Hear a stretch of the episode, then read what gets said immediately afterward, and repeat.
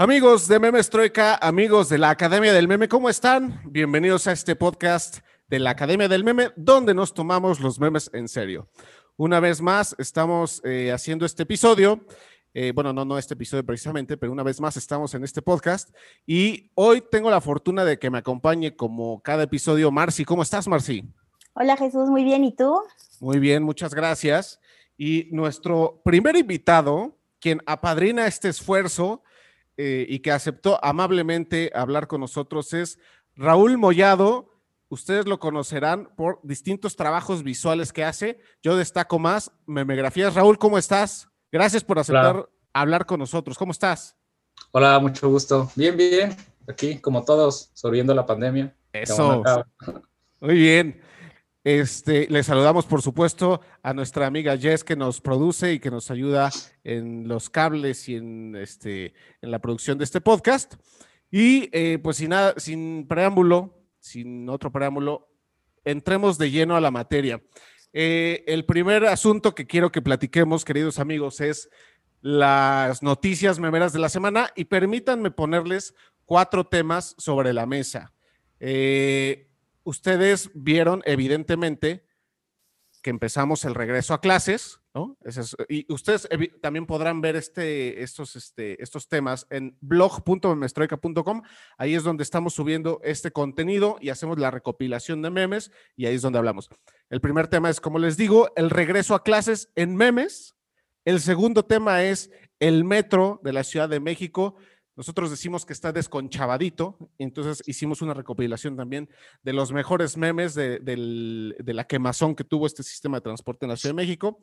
Hablamos también de Samuel García como el prototipo del perfecto político mexicano.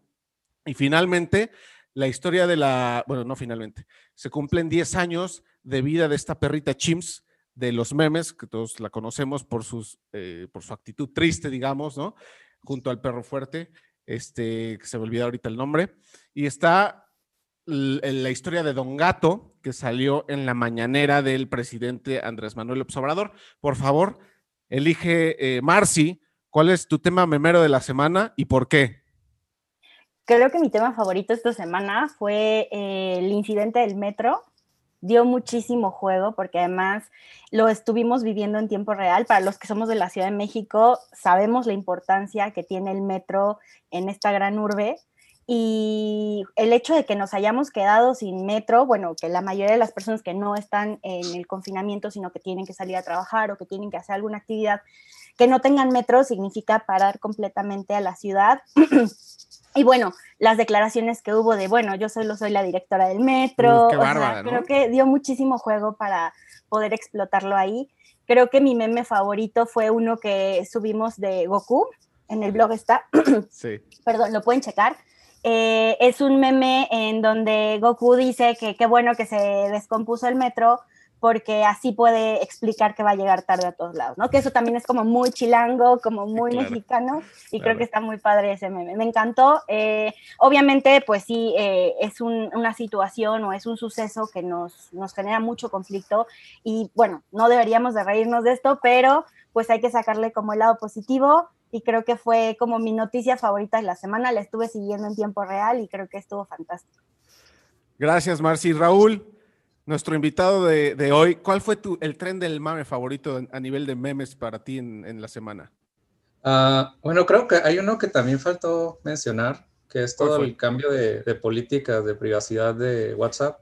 Ese lo hicimos la, semana pasada, pero tienes razón, tienes razón. Ajá, todavía ha continuado, porque eh, justo vi una noticia en donde según WhatsApp se dio un poquito vuelta atrás porque vio como que muchos usuarios empezaron a migrar a otras plataformas de comunicación como Telegram, como Line. Bueno, es un tema también muy recurrente en cuanto al sentido de la privacidad de los usuarios y eso, bla, bla.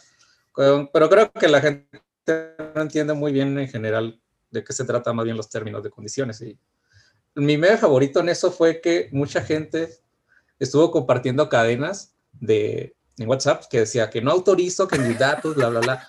Este, es el mismo cuento que es, has visto, bueno, yo desde que tengo memoria de internet, en Hotmail, están esas cadenas, ¿no? Totalmente. De alerta, este, Bill Gates va a cobrar por Messenger a partir de ahora, compártelo. O sea, es increíble cómo todavía eh, es como un, sí, hasta cierto punto un meme, ¿no? Que se transforma y está ahí constantemente el tema.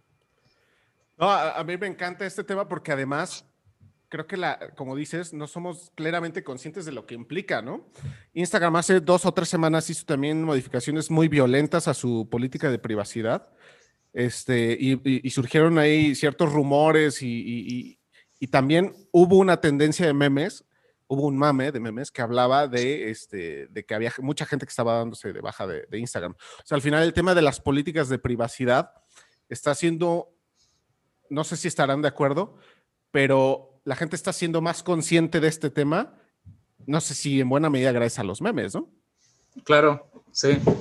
Bueno, aunque creo que he visto que la mayoría lo toma más bien como un tema de espionaje, como de si, si te estuvieran espionando, cuando en realidad es que los algoritmos de comunicación eh, escanean ciertas palabras para crearte publicidad dirigida, o sea, no es espionaje tal cual, o sea, pero... Es aprender de ti, ¿no? Ajá, claro, es publicidad dirigida porque el Internet se mantiene de publicidad y de otra forma no puede funcionar. Bueno, al, al, menos los servicios que usamos día con día. Exactamente. A mí, si me lo preguntan, es, a mí me encanta la perrita de Chimps, me encanta. Todos los memes que salen de la perrita de Chimps me encantan. Eh, pero creo que también me gustaron mucho los de Benito Bodoque este, y, don, y Don Gato en Palacio Nacional, ¿Por qué? Porque hacen referencia a esta distracción de parte de, bueno, a esta política de comunicación del gobierno federal, ¿no? En buena medida basada en recursos de distracción. Y entonces, pues dice, bueno, ya se les acabaron las ideas, bueno, pues metemos a Benito Bodoque y a ver qué metemos la siguiente semana, ¿no? O sea, cómo de alguna manera, este, también el usuario de Internet está haciendo bromas, ¿no? De esta, de esta circunstancia y de que es consciente de cómo la política de comunicación a nivel gubernamental, pues está dirigida con ciertas intenciones y con, con ciertos objetivos muy claros, ¿no? Eh, dicho esto, les propongo que entremos de lleno a, la entrevista con Raúl. Eh, Raúl, tú eres un artista visual. Tú eres una persona que se ha dedicado desde hace muchos años a crear contenido en Internet. a mí me parece un perfil bien interesante el tuyo. Me parece un perfil que combina esta capacidad de, generar contenido visual, pero también con un conocimiento profundo de tecnología. ¿no? Entonces, no es fácil encontrar esta, esta, combinación. ¿Cómo, cómo, cómo consolidaste este perfil que, tienes ahora, pues, no? Va. Eh, bueno, de entrada, yo me considero como un artista visual, creador de contenido, pues eh, eso va de forma secundaria, ya que creo que uno como artista ya está obligado a estar subiendo su obra y compartirla en internet, ¿no? Entonces, de alguna forma te convierte en como creador de contenido, pero me enfoco más en como mm, en la creación de obra y proyectos personales, más allá de eso. Y obviamente la difusión, pues es, fundamental. Claro. ¿Vives tú en el norte del país, en la frontera? Y si me permites, entiendo que tienes un sitio web desde donde, describes tu, trayectoria y donde describes, expones parte de tu, de tu trabajo, ¿no? Sí. Y, ahí, eh, pues yo veo esto, una trayectoria amplia, una, trayectoria de un, de un, perfil profesional, pero sin duda, y perdóname que ya entre al tema, es, sin duda lo que más ha llamado la atención, pues son tus memegrafías, ¿no? Tus memegrafías que se han hecho virales, que han salido en medios de comunicación, que te mencionan casi siempre sin dar crédito, ¿no? Este, o en, muchas, muchas ocasiones sin dar crédito. Entonces, pues mi primera pregunta sería esa. ¿Por qué creaste memografías o cómo llegaste a eso? Ah, bueno, en realidad memografías funcionó, no, y fue muy, es muy una obra muy mediatizada, pero en realidad surgió como una broma que hice a final del año 2016.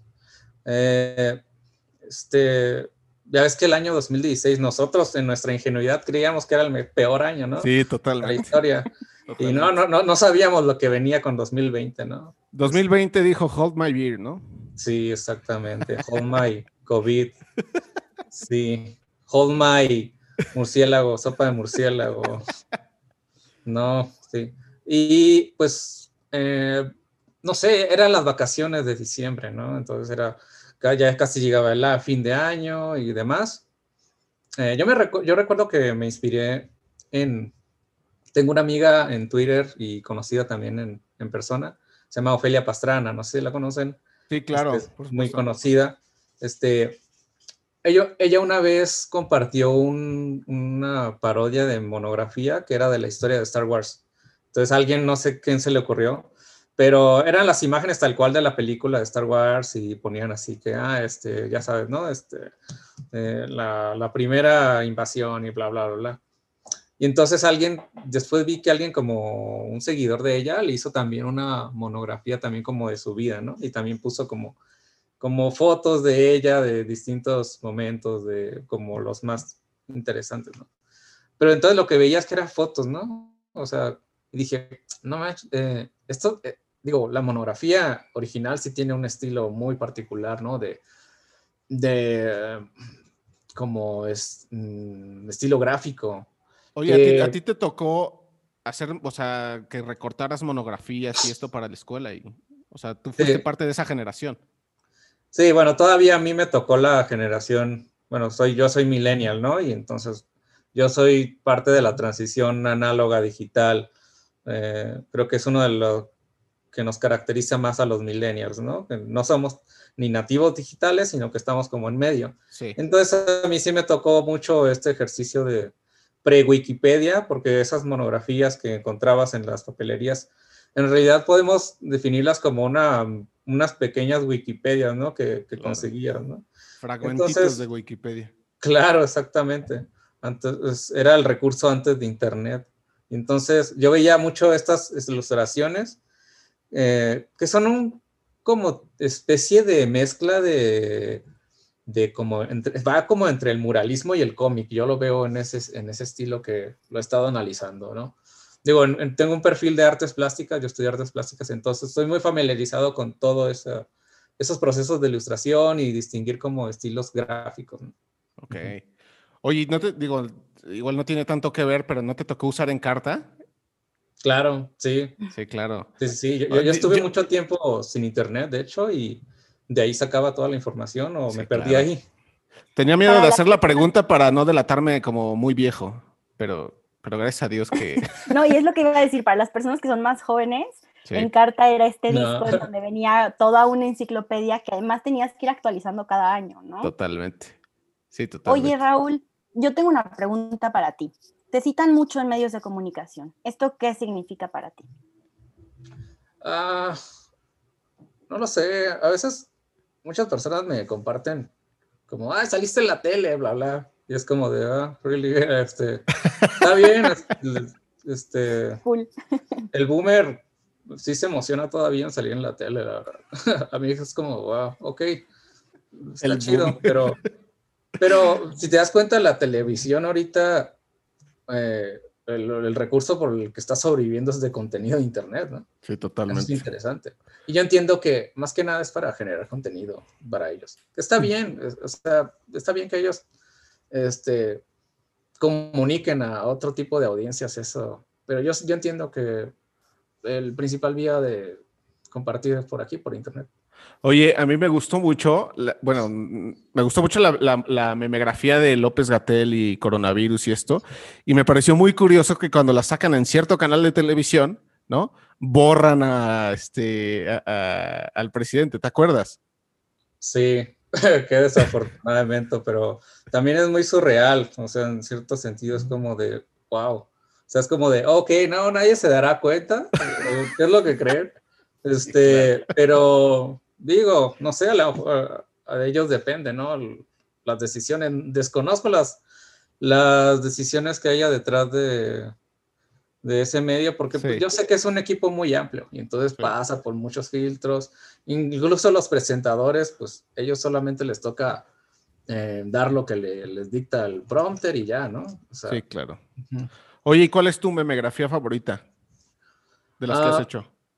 Fíjate que mis memografías favoritas son en las que puedo como soltar mi imaginación y crear así situaciones totalmente ficticias y surreales, ¿no? Por ejemplo, la, la monografía, la memografía del Área 51, ah, cuando estuvo el, mame del, de la invasión de Área 51, eso era una posibilidad infinita de memes de, de, aliens de cualquier tipo, ¿no? Porque eh, fue un momento en donde, digamos, que el Internet se salió al mundo real en cierta forma y todo mundo podía hacer lo que quiera porque pues era un tema de ficción, ¿no? Entonces ahí fue muy fácil inventar muchas eh, situaciones eh, que rayaban así en lo surreal. Me encanta. Oye, y a ver, hablando de esto de la fantasía y la realidad, ¿de dónde sacas toda esta fuente de inspiración? ¿Tiene que ver la, realidad o es más como la fantasía o combinas ambas? Eh, eh, creo que las memografías son una combinación entre interpretación artística e investigación, porque eh, uno de los objetivos de la memografía es condensar un tema en específico, ¿no? Un concepto.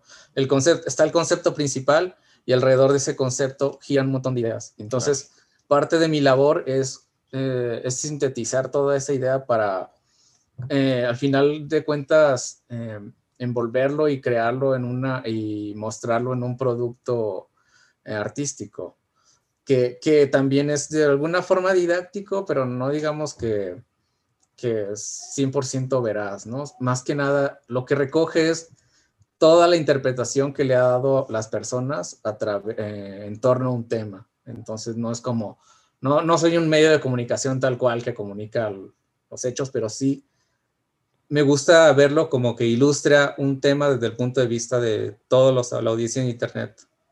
Exactamente. Oye, ¿y cuál es este, o sea, eh, eh, hablas de este proceso, ¿no? Este proceso en el que vas coincidiendo de la idea, pero ¿cómo llegas de este concepto en el que tiene ciertos temas asociados hasta el boom que tienes en redes sociales? O sea, ¿cómo es ese proceso? Tú vas creando y luego, y luego simplemente lo dispersas dada, y ya tienes tú una audiencia creada y, que multiplicas o que viraliza ese contenido. O sea, ¿cómo es ese proceso?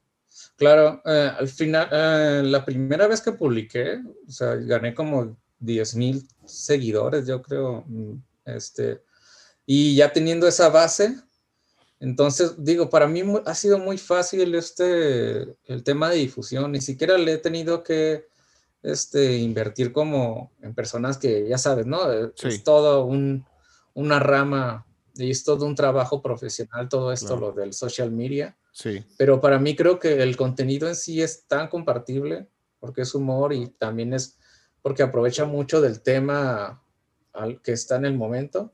Entonces está hecho para ser viral. Oye, ¿y cuál es el lugar más inesperado al que te ha llevado tu trabajo? Al que más, pues yo creo que como parte, como habían mencionado, de esto de ver de repente en la televisión que, que está eso y de alguna forma lo, lo ponen o lo censuran o no sé, ¿no? Eh, creo que eso es uno de los puntos más este, raros que me ha tocado. También digo, ya he seguido mucho, me dicen que saliste en tal lado, pero ya no me puedo buscarlos a veces. Digo, algunas personas en otros países incluso me han comparado pósters de, de megrafías, ¿no? Ah, wow. también. Bueno, de hecho, veo que veo que tienes este, o sea que le, yo no, yo de imagen y de diseño y de visualmente soy, me declaro un ignorante. Entonces, si digo alguna barrabasada, tengan compasión de mí. O sea, pero veo que tú tienes estos memes, digamos, este, estilizados por ti y que también tienes comercializable este, este tipo de trabajo, ¿no? O sea, por ejemplo, si yo quisiera comprarte, ¿dónde, dónde se puede comprar? Eh, bueno, yo tenía una tienda en línea antes del COVID, pero ahorita como que la, tengo temporalmente cerrada. Ok. Espero abrirlo cuando ya eh, se faciliten todos estos servicios de envíos, porque ahorita están demasiado saturados. Sí, claro. Realmente, y también eh, mi trabajo ahorita estoy muy enfocado en, trabajo profesional, entonces no puedo darle como la atención al 100% a la tienda, ¿no? Pero sí tenía una tienda en línea, hay memografía de una tienda. Espero pronto reabrirla y al menos volver a vender al, menos impresiones, ¿no? También vendía camisetas, pero también es un proceso súper difícil. Sí, claro. Para estar este, haciendo pedidos y ah, sí. Entonces dije, ah, me está quitando demasiado, necesito ver después cómo soluciono esto. Lo que sí quiero es continuar haciendo periódicamente más memografías, eso sí. Buenísimo. Cuando te pregunta Marci, ¿no? ¿Cuál es el lugar más inesperado al que te lleva tu trabajo? Nuestro podcast. sí, también. Es lo más inesperado, ¿no? Bueno, oye, ¿tú te acuerdas cuál fue el primer meme que viste?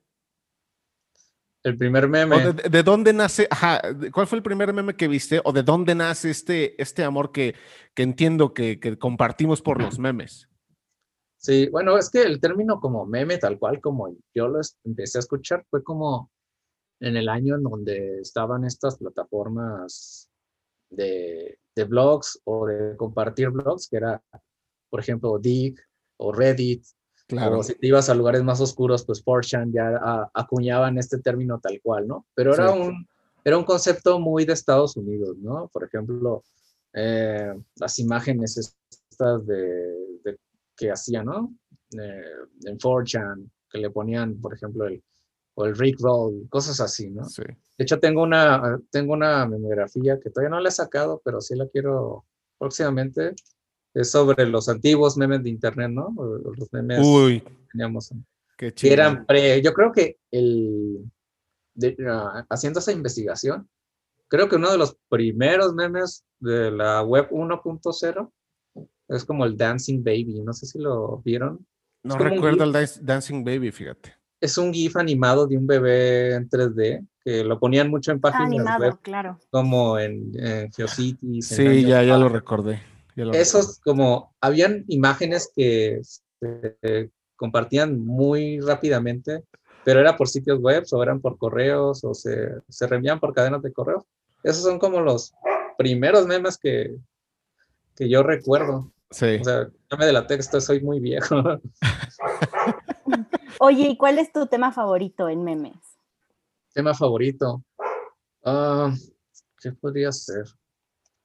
He disfrutado mucho, por ejemplo, hacerlos cuando hice los memes de las leyendas de, ah, en México, de leyendas de terror y eso. Sí, sí, sí, sí. Eh, me gusta mucho como cosas eh, comunes que tenemos aquí en la, eh, en la cultura mexicana. Y de hecho, memografía está enfocado mucho en cultura mexicana. Eso, eh, eso, es bastante interesante. Y sobre todo como cosas que han ocurrido muy en el pasado. También me gustó mucho hacer la, esta monografía de antiguos memes de internet porque tienes que estar ahí investigando mucho de sí, claro. lo que tiene que ver con eh, elementos culturales que han salido. ¿no? ¿Y, alcanzas a detectar alguno, además del Dancing Baby, así dentro de la investigación que hayas hecho? O sea, te lo pregunto porque, sobre todo porque quisiera, quisiera saber cómo sientes tú que ha evolucionado el meme en Internet en los últimos 10, en los últimos 15 años. Es decir, en la web 1.0, pues había estos que tú mencionas, ¿no? El Dancing Baby, etcétera. Y luego con la llegada de las redes sociales, pues empiezan los este, distintos tipos de memes. ¿Cómo tú has visto esta evolución?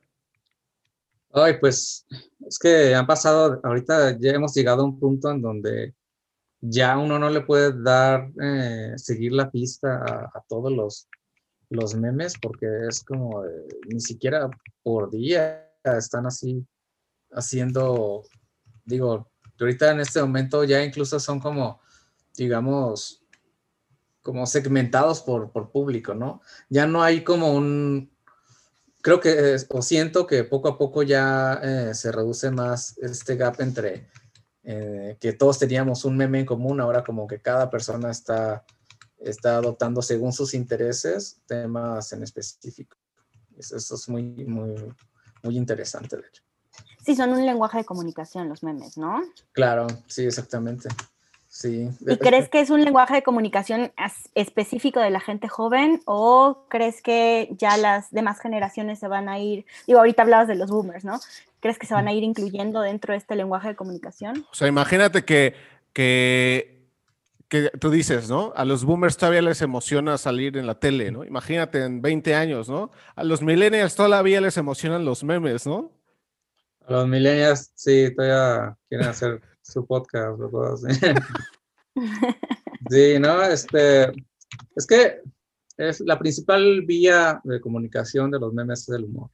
O sea, eso, eso eh, eh, en realidad es como el chiste, pero interpretado de muchas formas. O sea, creo que mm, depende mucho de la generación, de cómo estás abordando un tema, ¿no? Por ejemplo, yo veo algunos nuevos, eh, por ejemplo, la, los generación Z y tienen así como su humor es rarísimo. Sí, claro, Y a veces me cuesta trabajo entender muchas cosas, pero a medida que estás siguiéndole el hilo a, ese tipo de estilo de memes, ya te das cuenta de su lenguaje de comunicación que están. Lo vas descifrando.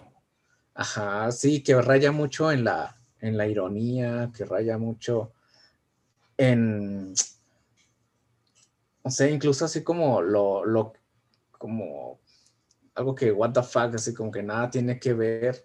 Entonces ya con eso ese es el punto del chiste, ¿no? Como el dank no, no, tiene mucho que ver con este, con este shitposteo, o sea, como... Claro. o sea, ellos, o sea, esta, esta generación anda, pues no diría, o sea, no quiero sonarme anciano, pues, pero como que esta generación pues ya tiene, como tú dices, esos códigos y en buena medida el shitposting les ayuda muchísimo a, expresarse, ¿no? Ese sin sentido, quizá, ¿no?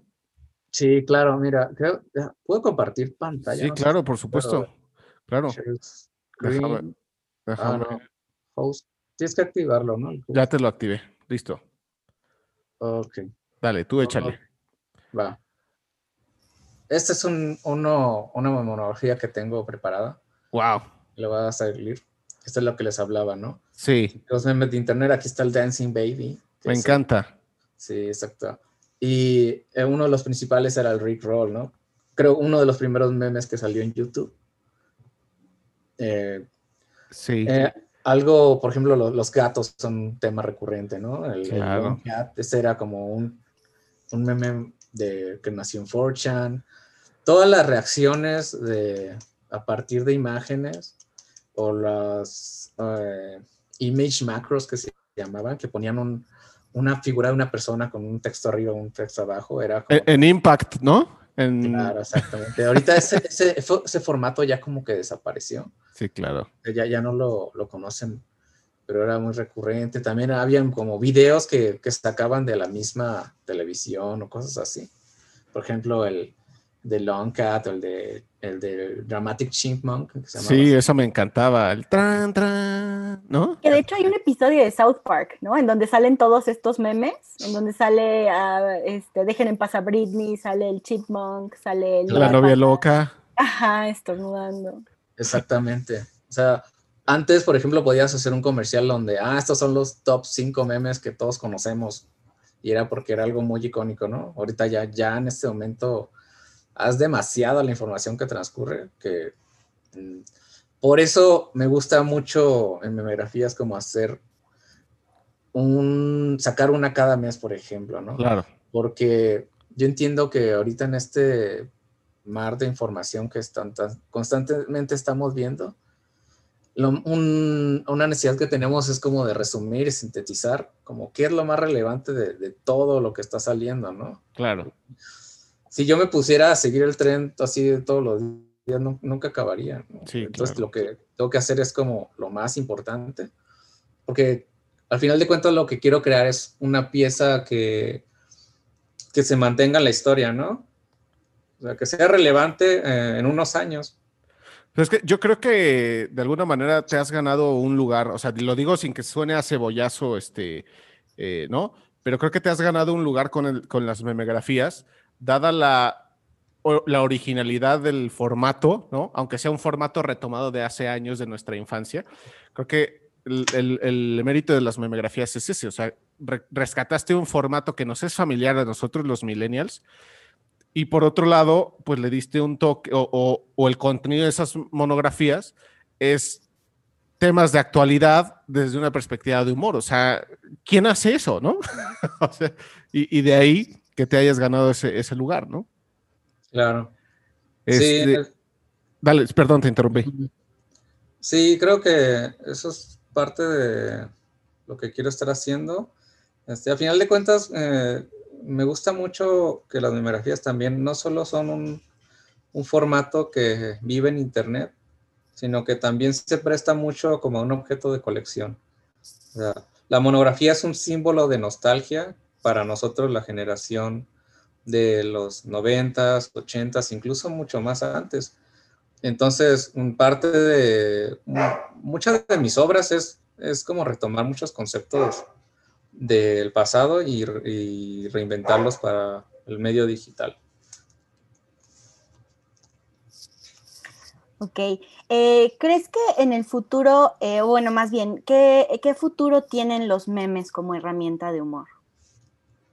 Ah, es bastante interesante esa pregunta, pero creo que como el humor evoluciona y en muchos formatos, creo que el meme también va a estar, eh, va a estar como algo presente siempre en nuestra vida diaria pero aún no estoy seguro como en qué momento eso va, va a dejar de ser como así definido como tal cual, como, ah, esto es un meme, o solamente es una manifestación visual de lo que ya por, medio del humor, ¿no? Creo que el término meme eh, es un fenómeno mucho de Internet, pero creo que antes en los medios de eh, comunicación pasadas también hay muchas cosas que puedes considerarlos como en cierto sentido memes, pero que no tenían ese nombre, ¿no? Entonces, eh, sí, sí, creo que es más importante como seguirle la pista a esto mm, y tener en cuenta que el meme pues es como una unidad cultural de una idea que se transmite este, por cualquier media, ¿no? Entonces, creo que eso es lo que vamos a estar aún investigando más y siguiendo la, la pista, ¿no? Pero de entrada es una, yo creo que los elementos principales que se pueden considerarlo es como el humor y, la viralización, ¿no? Entonces, como, como factores clave, ¿no? Claro. Oye, eh, tú, a mí me, me, interesa tu opinión del humor, ¿no? O sea, eh, ahora que estamos hablando de tus memegrafías y que estamos hablando de memes, me interesaría preguntarte si tú crees que el humor pues en dos sentidos. ¿Tiene límites el humor para ti? O sea, yo veo memes, pues de mucho humor negro y que a mí me encantan, ¿no? Este, veo memes que, se, que hacemos memes de todo, ¿no? Entonces, una pregunta sería, ¿hay límites para ese humor desde tu punto de vista? Y por otro lado, eh, ¿cómo este humor, pues, ayuda o cómo, cómo contribuye a esta convivencia, pues, social de, alguna manera, ¿no? O sea, ¿qué opinas de eso, de, los límites del humor y cómo como quien dice, ¿no? Que hasta el humor es revolucionario, ¿no? Entonces, este, ¿qué, opinión tienes de eso? Ah, creo que depende de cada persona. O sea, si hay una, un tipo de humor que a ti no te va y dices, ah, estoy de no estoy de acuerdo con eso, pues, ok, va. Eso lo entiendes. O sea, pero así como tal cual, eh, como limitarlo, no, no creo que sea la, la mejor manera, porque creo que el humor es un terreno en donde las personas se pueden y se permiten experimentar límites de ciertos conceptos, ¿no? Hasta límites éticos, límites morales y, filosóficos. Entonces, el, humorista toma esa vía para, para analizar un tema, ¿no? Entonces, uno, el humorista ya cuando, cuando ve los resultados de la audiencia, entonces puede evaluar hasta qué punto llegó tal idea, ¿no? Y eso es importante, o sea, tienes que darle oportunidad a, esa persona que esté, que, que llegue y evalúe si algún concepto o alguna cosa pues, funcionó o no. Y hay algunas cosas que obviamente no van a funcionar y en su momento pues, son de muy mal gusto, pero lo intentó la persona o digo, estuvo en un mod diferente y hay que permitírselo pues corregir también, porque ahorita en las redes sociales está mucho esta idea de como de... La cancelación. Sí, exactamente, la cancelación o no permitirle a la persona, pues, digo, de igual forma que le puedes señalar que eso estuvo mal, igual de forma le puedes dar la oportunidad que corrija. O sea, todo el mundo tiene una oportunidad para estar volviendo a, intentar cosas. Y también digo, mm, eh, la, moral y la ética, pues, ah, es muy variable entre cada generación y cada cultura y eso, y a veces en, cierto momento, pues mm, creo que a lo mejor no estamos preparados para tomar algún tema, probablemente en, a futuro la sociedad evolucione de cierta forma. Digo, también es parte de procesar el humor muchas cosas trágicas, ¿no? Por ejemplo, ahorita con las muertes del COVID y eso, yo entiendo que las personas, este, en medio de toda esta situación difícil, necesitan desfogar y emancipar, este, sí, este, eh, soltar muchas cosas, frustraciones. Despresurizar de alguna manera, ¿no? Sí, y qué mejor que el humor, ¿no? A veces para, para esto y para procesarlo. Sí, totalmente. Oye, y actualmente, ¿qué es tan importante la tecnología para nosotros? ¿Cómo ves que sea posible combinar memes con tecnología? Ya ahorita ya tenemos eh, realidad virtual, ya tenemos realidad aumentada. Eh, nosotros vimos tu trabajo y vemos que estás como muy enfocado hacia la tecnología. ¿Qué opinas de los memes con tecnología? ¿Cómo confluyen? Pues nuevos medios, digo, aumentan las posibilidades en cuanto a leer ya sea un formato multimedia, ¿no? Digo, creo que hasta ahorita no hemos pasado aún, no seguimos todavía en lo que es la imagen bidimensional, el encuadre, este, y eso va a pasar por mucho tiempo, creo que hasta ahora lo que he visto más que hemos avanzado es en el video, ¿no? Eh, se ha vuelto ahorita el video un medio muy, este, que muy preponderante de alguna forma, ¿no? Las plataformas ahorita que están en auge son que el formato video vertical es el que, el, principal, ¿no? O sea, y son cosas que tienes que comunicar así rápidamente en unos tantos segundos, ¿no? Entonces, Estilo eh, TikTok, ok. Sí, exactamente. Y el medio muchas veces es el mensaje, ¿no? Como dicen. Eh, y creo que no es que algún medio actual sea mejor que otro, sino más bien uno debe adaptarse a lo que, a lo que tiene, ¿no? Por ejemplo, si tomamos en cuenta los, estos medios de realidad aumentada y esas cosas, han surgido memes bastante interesantes con eso, ¿no? Por ejemplo, los filtros de Instagram, los filtros de Snapchat, que puedes colocar cosas en ciertos mm, lados. Y, por ejemplo, había un meme muy común que se hizo el año pasado, que era como un perro que ponías en ciertos lados y lo, lo reenviaban a personas y decían, mira, eh, apareció este perro ahí en mi casa y eh, era en realidad un objeto 3D ahí en realidad aumentada, ¿no? Cosas así. O lo del monolito, ¿no? El monolito que, sí que era una campaña de publicidad, creo, algo así. Y de pronto mucha gente empezó a sacar, eh, alguien hizo un filtro o, un, este, una realidad aumentada de un monolito que puedes poner en cualquier lugar, y entonces la gente lo ponía en, en su taza del baño, ¿no? Cosas. Entonces creo que el medio, el medio te dicta cómo es que puedes comunicar algo, ¿no? Sí, totalmente. Oye, y en este sentido, eh, tenemos una gran sobreoferta de contenido, ¿no? Entonces estamos, como usuario, estamos súper estimulados de, esta sobreoferta, ¿no? De videos, tenemos animaciones, tenemos TikTok, tenemos los stories de Instagram y además tienes Twitter y Facebook. O sea, tienes una oferta impresionante de, contenido. En ese sentido, ¿qué tan importante sigues considerando a la imagen? O sea, ¿crees que lleguemos a prescindir de la imagen como en este formato tradicional? Eh, no, el formato tradicional que te, que te refieres a eh, la imagen impresa, la imagen... pues, pues sí, hablabas ahora de lo, del tema del bidimensional y el tema de los videos, etcétera. O sea, como si de alguna manera en algún punto habremos de transitar, ¿no? A, a instalar o a tener, basarnos más en tecnología para, para este, pues no sé, digamos, crearnos entornos eh, como los tipos filtros, pero ya en esta realidad aumentada o en, una realidad virtual más concreta, en fin. O sea, no sé si te transmito la, duda. Sí. no, creo que hay que separar bien lo que es una tecnología para creación y lo que es un formato. Eh, la imagen siempre va a estar presente con nosotros. Este, y es como la forma más eficaz y más rápida que puedes estar transmitiendo algo, ¿no? Y de alguna forma, pues los otros van a estar ahí, van a estar siempre presentes, ¿no? La imagen siempre va a ser como la base en la que todos los demás se van a estar eh, desarrollando, ¿no? Al final de cuentas, un video es, ¿qué es? Una serie de imágenes, ¿no? Sí, sí, sí. sí, Un entorno virtual que es también.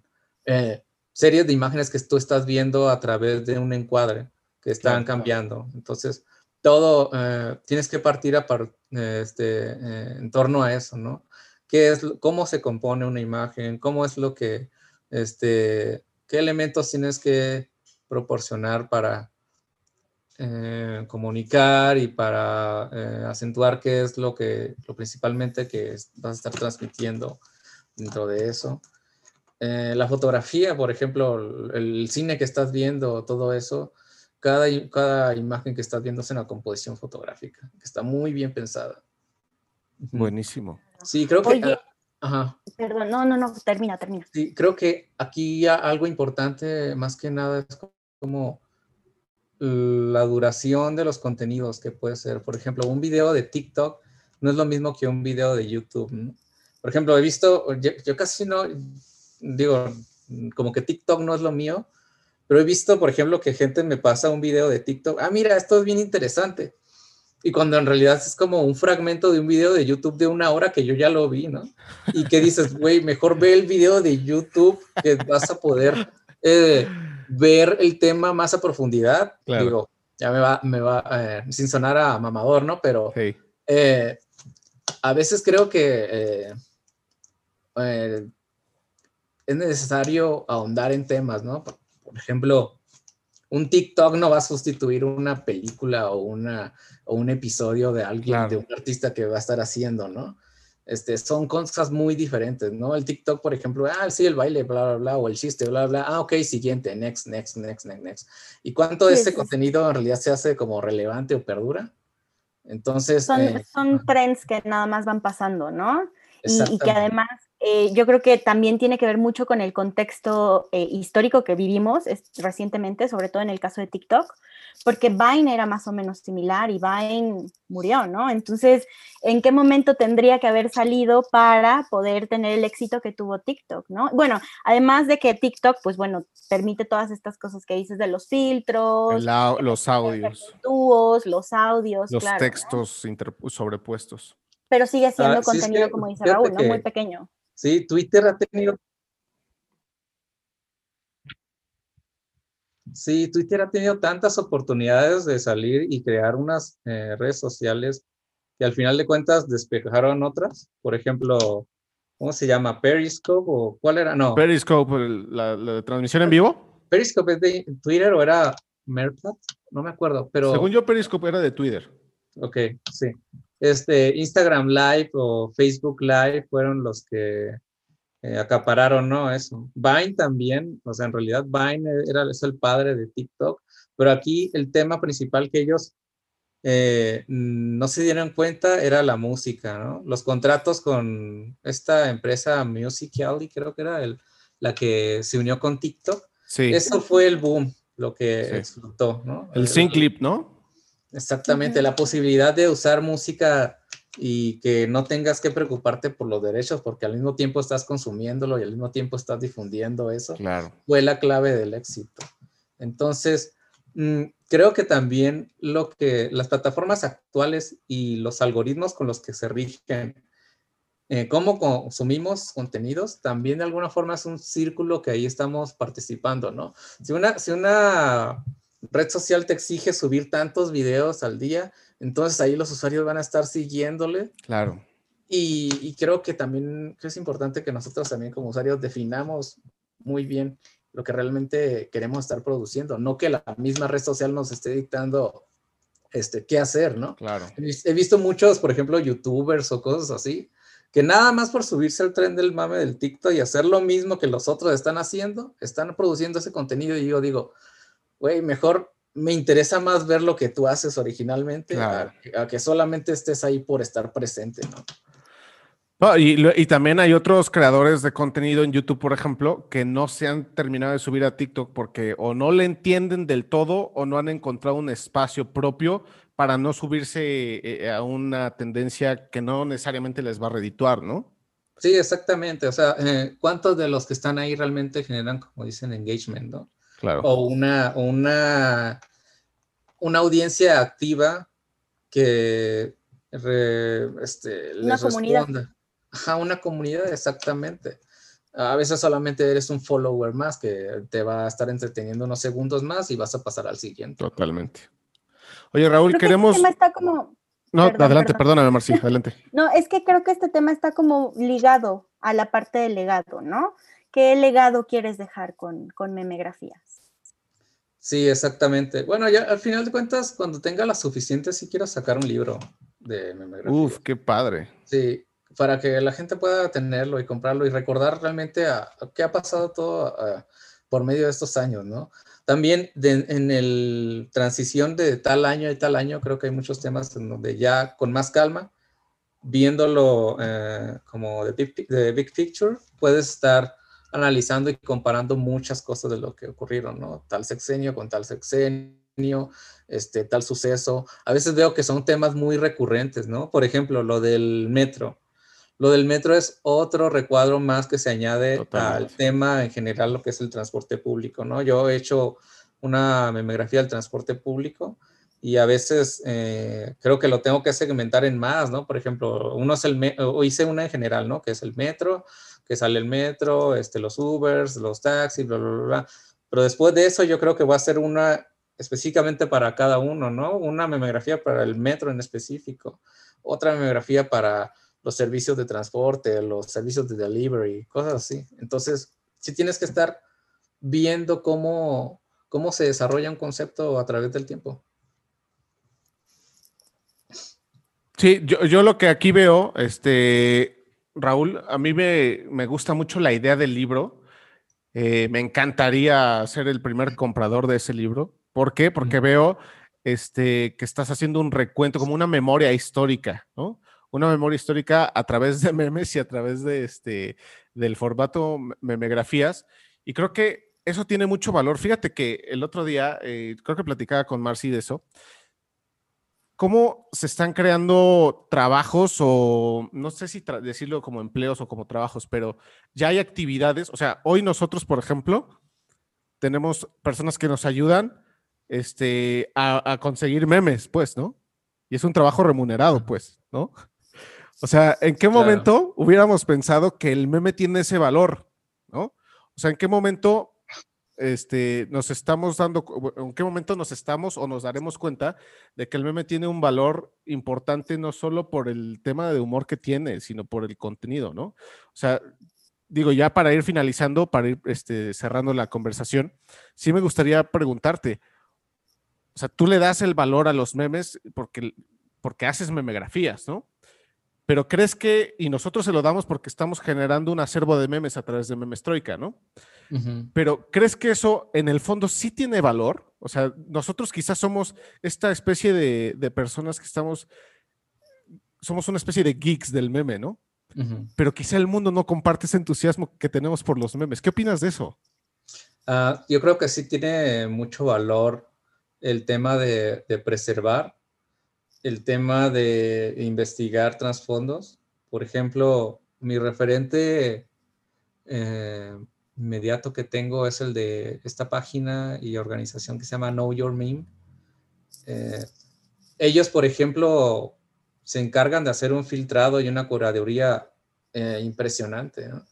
Uno de, cuando yo hago mis investigaciones sobre un tema y tengo que investigar eso, Know Your Meme es una de las, de las fuentes imprescindibles, ¿no? Y, por ejemplo, a veces necesito encontrar el meme o la imagen en la mejor resolución eh, o la resolución más fidedigna que pudo estar.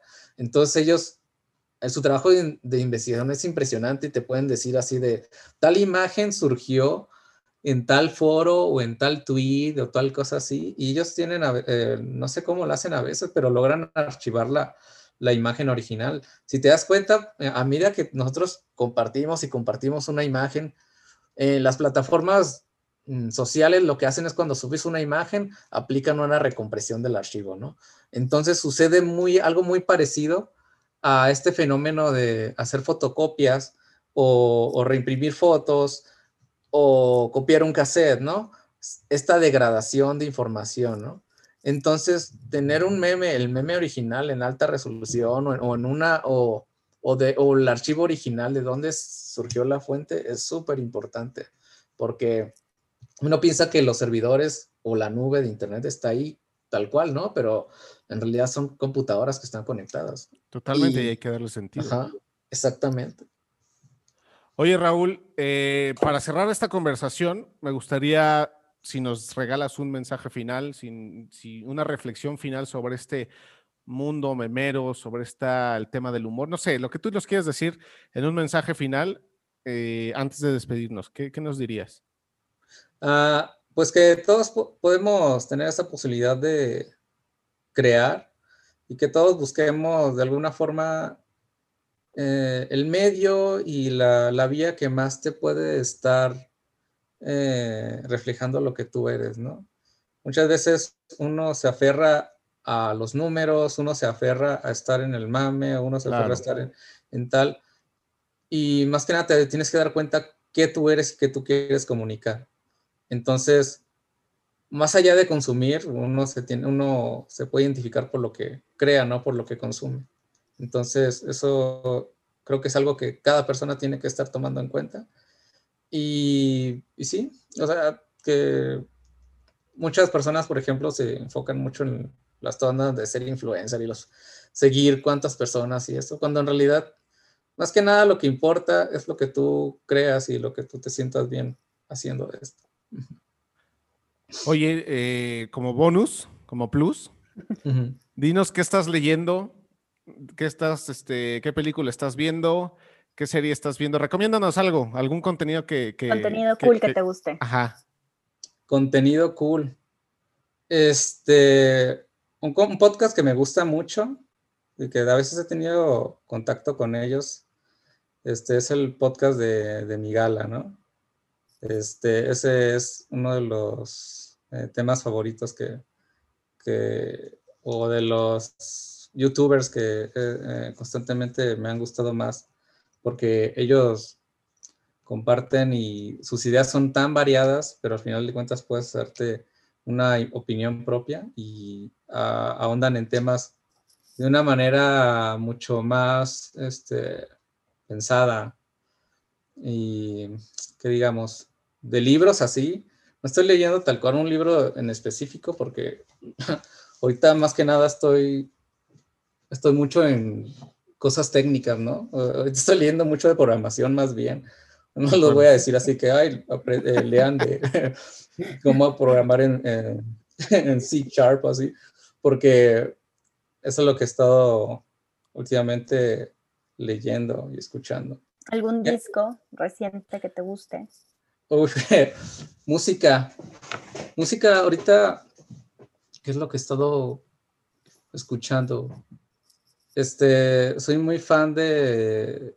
es que ya los géneros ya ni siquiera los puedo procesar, porque ya ahorita es muy, muy complicado, pero me gusta mucho el canal de, de NPR, el de Tiny Desk Concerts. Ese, por ejemplo, me, me ha encantado el, el que sacó Phoebe Bridgers, algo así se llama. Este, Em, también una banda se llama Better Oblivion Community Center, también es muy buena. Este, sí, puedo recomendarles esos. Digo, al final de cuentas, cada quien tiene sus gustos y es como de las listas de Spotify para mí.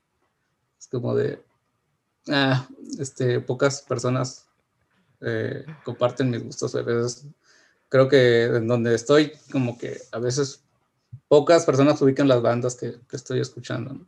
Va a sonar súper hipster, ¿no? No, pero nos no, pero es que es como mejor te conoce la gente, ¿no? O sea, cuando les, dejas tu playlist es como... Estás dentro del círculo. Sí, ah, igual sería bueno hacer un playlist. Dale. Oye, Raúl, pues mira, te queremos dar las gracias por este tiempo que nos has regalado. La verdad es que ha sido una gran, gran conversación. Yo lamento que se tenga que terminar, ¿no? Porque además entiendo que tienes que hacer y, hay una vida que, vivir, ¿no? Sí. Pero este, quiero darte las gracias eh, a nombre de Memestroika y este, pues darte también las gracias a ti, Marci. No, muchísimas gracias a Raúl. Aprovechamos cada minuto. Yo estaba embelesada escuchándolo. Eh, creo que es, muy disfrutable hablar de estos temas ya en, un poco más en profundidad. Claro. Eh, digo, porque compartimos memes y nos reímos de los memes, pero tratar de entender un poquito mejor cómo funciona todo este mundo y cómo son los creadores de contenido que consumimos, que seguimos, a los que apreciamos. Creo que eso está increíble. Nos gusta mucho tu trabajo. Muchísimas gracias por aceptar la invitación. Somos y fans. De una manera tan amena, ¿no?